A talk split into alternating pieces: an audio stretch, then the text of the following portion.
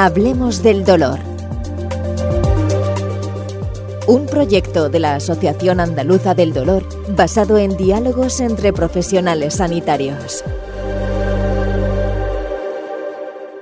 Vamos a comenzar a hablar algo sobre el tema de controversia, intervención quirúrgica frente a técnica analgésica en dolor osteoarticular. Yo soy Enrique Calderón Seoane, eh, anestesiólogo y profesor eh, de la asignatura de anestesia en el Hospital Universitario Puerto del Mar. Tenemos con nosotros a eh, Ramón López Martín, del Hospital de Alta Resolución de Guadix, en Granada, anestesiólogo, y a Francisco Javier Pariente Cazorla, eh, traumatólogo del Hospital también de Alta Resolución de Guadix. Quería, bueno, después de haber tenido la mesa, eh, que creo que ha sido muy amplia, pero no nos, ha, dado tiempo a poder eh, hacer una serie de preguntas por, por bueno, por, cuestiones de horario. Quería comentaros si podíamos hablar sobre algunos aspectos que nos han quedado en el aire. Eh, Ramón, eh, ¿qué te parece las técnicas de regenerativas a nivel de columna? ¿Qué experiencia tienes con, con este aspecto? Hola, buenos días. Muchas gracias por, la pregunta. Yo la sensación que tengo es que la medicina regenerativa eh, de aquí a unos años ha ido cada vez cogiendo más terreno, que cada vez es más una realidad y un presente que, un futuro y que ha venido para quedarse. Tengo la sensación que lo que intentamos conseguir con este tipo de técnicas es alargar la duración de esas, de esas otras técnicas que hacíamos tradicionalmente con corticoides y que además puede estar bastante bien indicado en pacientes que no tengan una edad muy avanzada, ya que verá que los tratamientos con, con radiofrecuencia y demás son un poco más ablativos o, mm, más dañinos realmente y que pueden pues, tener un sitio en, el, en, el, en, ese tipo de pacientes. En cuanto a la patología lumbar, yo principalmente lo estoy utilizando en, el síndrome facetario con un bloqueo diagnóstico positivo en pacientes que no, que por lo que estamos diciendo, ¿no? que no tienen una edad muy avanzada y que es verdad que la atrofia que genera a nivel de los multífidos puede, puede justificar no utilizar la radiofrecuencia y es verdad que, bueno, los resultados a mi gusto son bueno y la evidencia existe, verdad que no está tan clara, pero verdad que, por ejemplo, la guía de práctica clínica de la Sociedad Americana de, de los Intervencionistas sí lo, lo, contempla y yo creo que tiene un perfil ese paciente joven que se tiene ese síndrome facetario y que puede tener esa mejoría.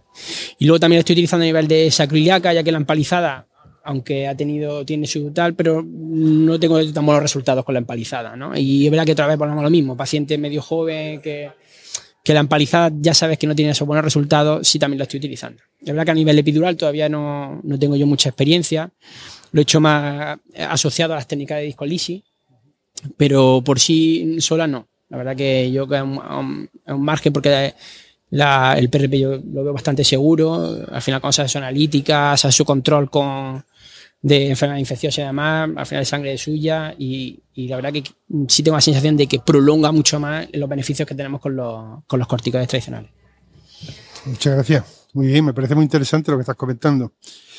Eh, Javier, eh, una cuestión, has comentado el gol estándar en la, en la cirugía del, de la estenosis de canal y quería comentarte qué te parece las técnicas, bueno, más actuales de descompresión indirecta por vía anterior, si esto sería aplicable a una estenosis de canal severa. Hola, buenos días. Eh, aplicable dependiendo del caso. El, el, problema de la estenosis de canal es que, eh, como también hemos comentado durante la ponencia, suele tener un doble componente, un componente discal anterior y un componente facetario posterior.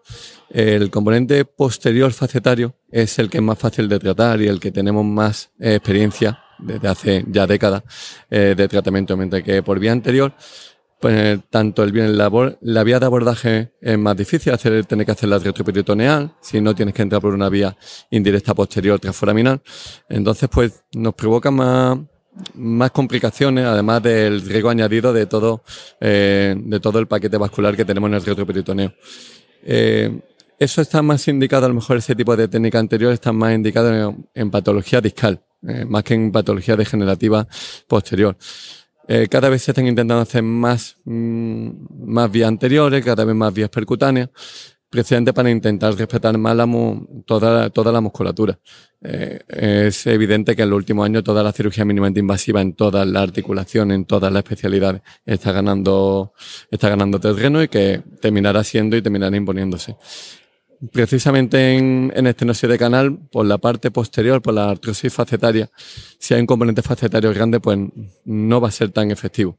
Deberíamos de añadir también algún, algún componente a nivel posterior, aunque fuera en última instancia en pacientes muy mayores algún tipo de espaciador o algo, si no queremos hacer una descompresión o una técnica mix en el que hagamos la laminectomía percutánea.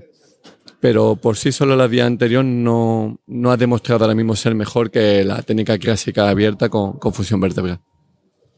Muchas gracias, eh, Javier.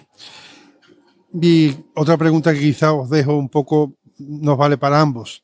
Em, las opciones del láser, el disco láser, con respecto a las técnicas MIS que, eh, que comenta, a nivel como técnicas mínimamente invasivas y un intervencionismo eh, en dolor. ¿Qué os parece en cuándo tendríamos que tirarnos más para un lado o para otro? ¿Hay algún tipo de, de referencia que nos diga a nivel clínico o a nivel eh, eh, bibliográfico, eh, bueno, parece que sería más indicado esto en este tipo de pacientes o en este tipo de síntomas y esto otro en otros? Bueno, yo desde, desde un poco la, la, experiencia de una unidad del dolor, ¿no? que al final somos, mm, somos intervencionistas pero no tan agresivos como la cirugía. ¿no? Es que eh, el, láser en el disco al final ofrece una alternativa eh, que su gran ventaja es la ausencia, bueno, la ausencia no, porque nada está ausente de complicaciones, pero la, la, disminución de cualquier complicación. ¿no? Al final es una técnica percutánea donde solo se, se coloca una pequeña aguja de un grosor muy pequeño y, la lesión está bastante controlada, tanto de prueba de imagen como incluso con el paciente despierto que te puede experimentar cualquier tipo de dolor, cualquier cosa que te, durante el procedimiento te esté diciendo que eso no está yendo bien. ¿no? Luego la recuperación es, muy rápida, puesto que el paciente en cuestión de horas se está yendo a su casa y el dolor ha mejorado casi desde el principio. ¿no?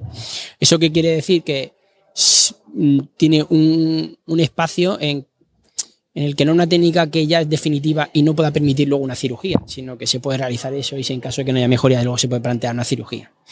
Y por otro lado, también es verdad que la limitación que yo veo al láser es que tiene que ser que esté muy justificada la patología solo exclusivamente por el disco, puesto que, como estamos hablando de estenosis del canal, que normalmente las causas son multifactoriales, cuando tenemos una hipertrofia facetaria o un hipertrofia ligamento amarillo también, o listesis, o ya tenemos los discos bastante eh, deshidratados, con cambios en los platillos, con estofitos y demás.